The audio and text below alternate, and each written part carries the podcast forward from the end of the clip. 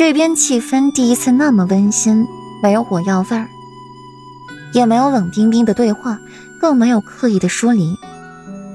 而霍州那边就不是那么美好。苏初月，本殿下在和你说话，你听到没有？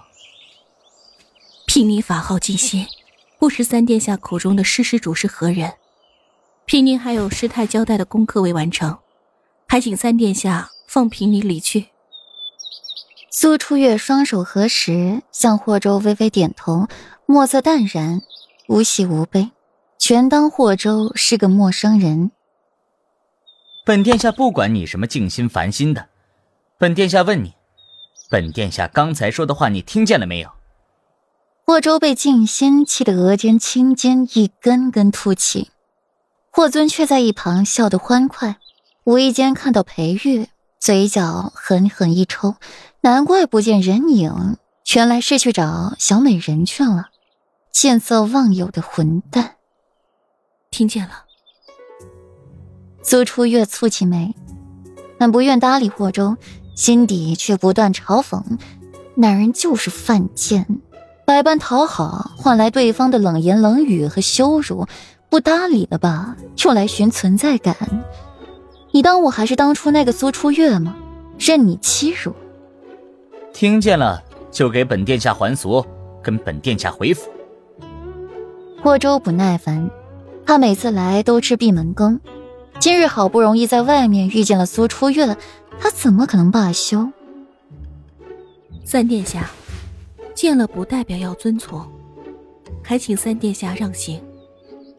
苏初月不咸不淡的回应一句，又让霍州气得跳脚。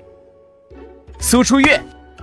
霍州又一声怒吼，引得女尼频频侧目注视。老三，别吓着金星师傅。霍尊在一边打趣，不由庆幸自己的长安没有这么顽固不化。人家老三不说百次请，也有九十九了，偏这苏初月就是油盐不进，不搭理。是你个头！这是你嫂子。被霍州一通吼，霍尊也不服气。开始比嗓门，互揭老底，吵天翻地覆的。苏初月摇摇头，从一旁走过，也是见惯了这种场面。这两兄弟一言不合就吵架，声音之大，吵得顾然脑仁疼，不免蹙眉。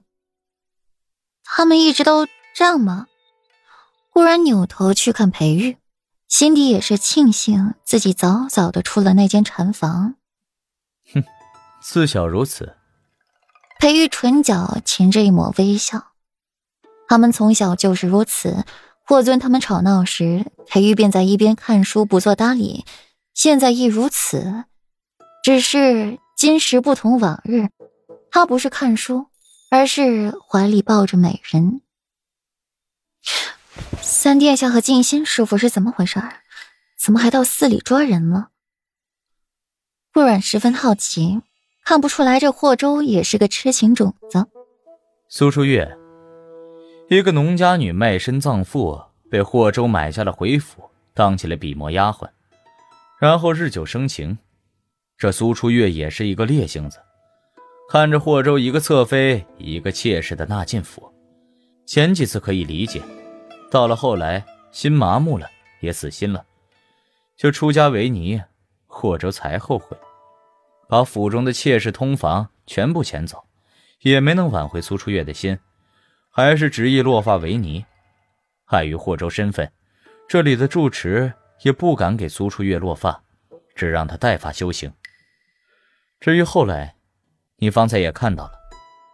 见顾阮好奇，想知道其中缘由，裴玉也耐着性子给他慢慢说明，心里对霍州的做法也略微不喜。顾阮细细听裴玉说话，又在心底反复思量一番，最后认真的看了眼裴玉，再慢慢的掰开裴玉揽着自己腰的手。裴世子，俗话说得好，近朱者赤，近墨者黑。您与三殿下从小一起长大，是发小，难免日后您不会学三殿下如此。冉冉想来，还是有必要离得裴世子距离远一些。莫要步了静心师傅的后尘。顾阮拂一礼，盈盈浅笑。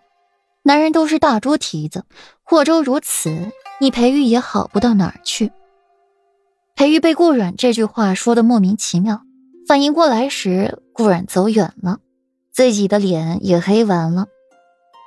这是城门失火，殃及池鱼了，不由得又把霍州给暗暗记恨上。风流债，居然还债到了本世子头上。他遇见他们还在吵，有气吞山河之势，又摇摇头，转身疾步追上了顾然，强硬的揽住他。软软，你这是在迁怒？本世子有那么不堪吗？这呼喷洒在顾然的耳边，瞬间便粉红了耳垂。裴玉看在眼里，心情也好上不少。软软是愈发的敏感了。